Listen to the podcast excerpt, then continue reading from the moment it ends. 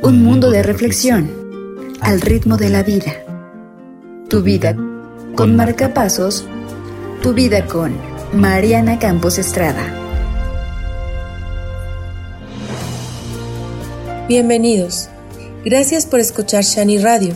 Mi nombre es Mariana Campos Estrada y esto es Marcapasos. Es difícil intentar plasmar la realidad. Esto se debe a que cada uno de nosotros la percibe de manera distinta. Sin embargo, unos cuantos soñadores lo intentan. Buscan dejar huella de lo que acontece a su alrededor y lo hacen de la forma más bella posible. Hoy vamos a platicar sobre el arte. Corría el año de 2007 cuando de manera fortuita fui a parar al Palacio de Bellas Artes en la Ciudad de México, arrastrada por una persona que anhelaba ver la mayor exposición que se había realizado hasta entonces de la obra de la pintora Frida Kahlo. Debo decir que hasta ese momento no era una gran admiradora de su trabajo. Sin embargo, mientras me encontraba de frente al monumental cuadro de las dos Fridas, despertó en mí un interés sobre su vida y obra. Estudié mucho su trabajo, también las opiniones encontradas sobre lo que hacía. Una artista polémica, sin duda, una que estaba unida al arte por la trágica historia que la rodeaba y que reflejaba un amor profundo por México y su vida cotidiana. A muchos no les convence su trabajo, y esta charla no tiene como finalidad convencerlos de lo bueno o malo que es, sino más bien cómo podemos entender nuestra historia y liberar nuestras emociones a través del arte. Les cuento. Mientras me recuperaba del impacto que me causó la pintura de las dos Fridas, pasé de largo un pequeño y grotesco cuadro de apenas unos 30 centímetros, llamado Hospital Henry Ford o la cama voladora. En ella puede observarse una Frida tendida en la cama de un hospital, unida a un feto, un caracol, una pelvis rota, una flor marchita y un aparato médico. En ella se refleja uno de los abortos que tuvo la pintora mientras acompañaba a Diego Rivera a un viaje de trabajo. La verdad no me gustó mucho. Me pareció muy cruda y poco estética. Tuvieron que pasar muchos años para que la misma tragedia atravesara mi vida, tragedia que oculté y suprimí.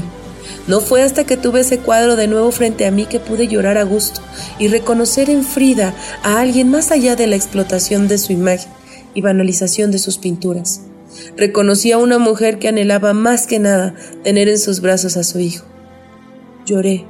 Por primera vez lloré amargamente esa tragedia que compartíamos y de ahí inició mi camino a la sanación. También comprendí que el arte tiene ese elemento que permite conectar con el pasado y las emociones y lo hace de manera particular. Depende de cada uno de nosotros y del momento que estamos viviendo. Desgraciadamente, la sociedad mexicana siente al arte muy lejano de su realidad. De acuerdo con Ian de Sena, por siglos el arte se mantuvo como una actividad elitista, reservada para aquellos con mayor poder adquisitivo. Sin embargo, en el arte se encuentran todos los aspectos de la experiencia social y sensorial. Además, carga con él todo nuestro bagaje cultural e histórico se encuentra inmerso en la vestimenta, los edificios y construcciones que nos rodean, en la comida, en las fotos, en todo. Forman parte de una experiencia estética a la que estamos expuestos de manera inconsciente. Si se estudia y se conoce profundamente, es probable que alcancemos una mayor comprensión de nuestra realidad y las representaciones sociales con las que conducimos la vida cotidiana. En él quedan impresos los discursos sociopolíticos, la ideología y las luchas sociales. Acercarnos a él nos permite educarnos y estar más receptivos a los estímulos estético-visuales, posibilitando también que cada obra artística le hable de manera especial a cada individuo a veces como herramienta para aprender sobre su historia y la de su país, a veces como una ventana para confrontar y comprender emociones que nos empeñamos en ocultar o que ni siquiera sabíamos que estaban ahí. Le permite sentir de manera única a cada artista.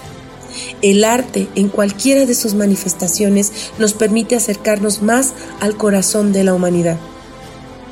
Los dejo con la canción de Matador, a cargo de los fabulosos Cadillacs. No olviden escuchar una nueva entrega de Marcapasos todos los miércoles a las 4 de la tarde y manténganse con nosotros a través de la programación que preparamos para ustedes con todo nuestro cariño. Mi nombre es Mariana Campos Estrada. Pueden encontrarme en mis redes sociales como Mariana Escam. Continúen con nosotros. Están escuchando Shani Radio. Compartimos conocimiento. Crossing my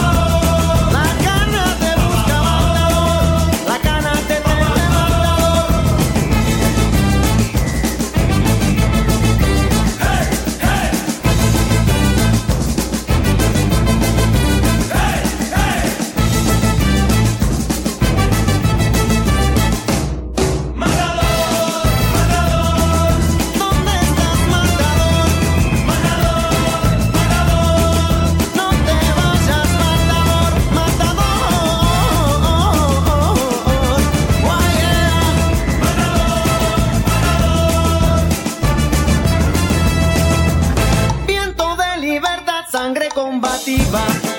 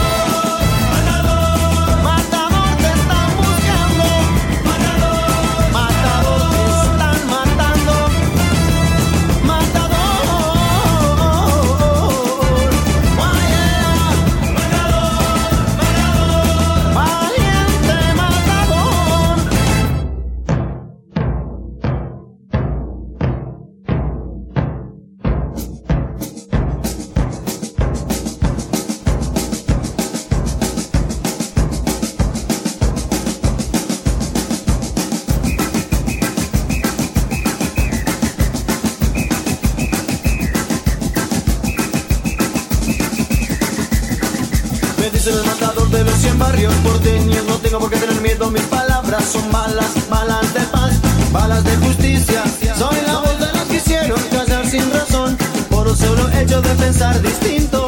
Ay Dios, Santa María de los Buenos Aires y